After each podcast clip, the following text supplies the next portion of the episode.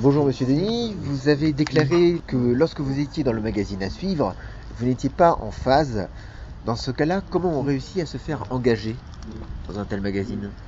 Bah, c'est juste la volonté d'un rédacteur en chef, souvent, c'est de mélanger des choses et d'avoir des petites épices, par exemple. Je sais que le côté humoristique de ce que je faisais au début était un petit contrepoids à d'autres choses qui paraissaient plus sérieuses. Ils font volontairement la recherche d'ingrédients différents pour leurs journaux et c'est souvent délibéré. Donc là, dans ce cas-là, j'étais effectivement un petit peu à la marge. J'étais pas le seul, mais il fallait que quelqu'un le soit. Et j'ai toujours évolué un petit peu à la marge. On m'avait confié un rôle de façon implicite. Je trouvais ça assez agréable, donc j'ai toujours fait les choses un peu à contre-temps dans ce journal. La BD, est-ce que c'est votre psychanalyse, celle qui exorcise vos peurs Sûrement. La peur, c'est pas le mot exact, mais c'est plutôt l'inquiétude et l'angoisse, ça fait partie de ma vie depuis toujours.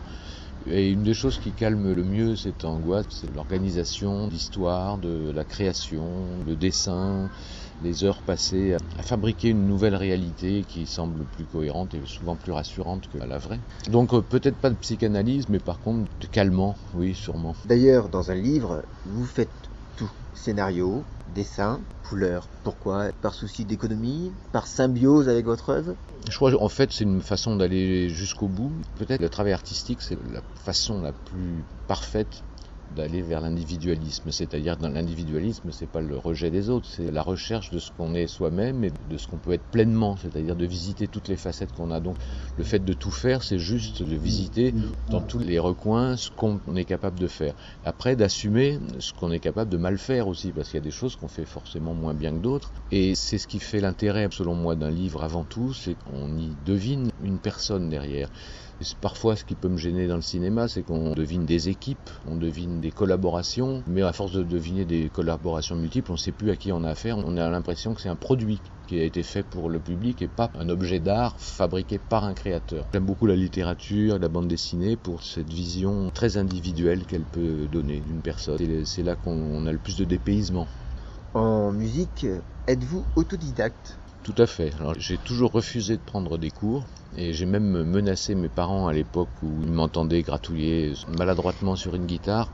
Ils m'avaient proposé de prendre des cours. Je l'avais refusé. Je leur avais dit que s'ils m'obligeaient à prendre des cours de musique et de solfège en particulier, j'arrêtais. Par contre, la guitare ne m'a jamais quitté. Presque 45 ans. Un mes premiers essais guitaristiques, je continue à en jouer très régulièrement. J'ai fait beaucoup de progrès et j'ai aussi pris beaucoup de mauvaises habitudes que n'aurait pas pris quelqu'un qui aurait fait des études dans un conservatoire, par exemple. Mais c'est un peu comme dans la bande dessinée, les mauvaises habitudes font partie de la personnalité. La plupart des musiques que j'écoute et que j'apprécie sont des musiques d'autodidactes, que ce soit le blues ou la musique africaine ou la musique flamenco, par exemple. Ce sont des musiques qu'on apprend en famille ou avec des amis, pas sur les bancs d'une école, quoi. D'ailleurs, en ayant écouté Night Buzz, j'ai trouvé que l'ambiance musicale ressemblait à vos œuvres graphiques.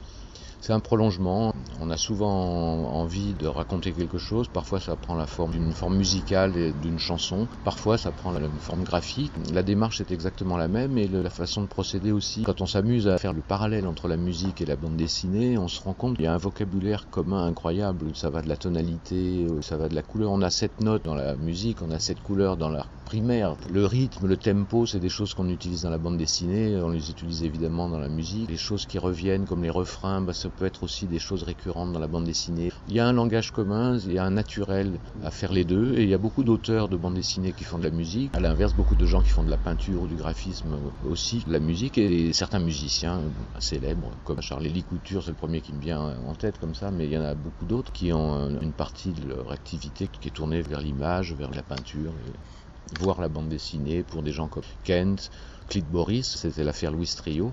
Tous ces gens font d'abord de la musique, mais savent très bien dessiner aussi et raconter des histoires. Il y a également Alain Chenevière du groupe Pogo. Il y a des tas de gens comme ça qui font de la bande dessinée, alors qu'ils sont connus pour la musique. Merci beaucoup, monsieur Denis. Merci à vous.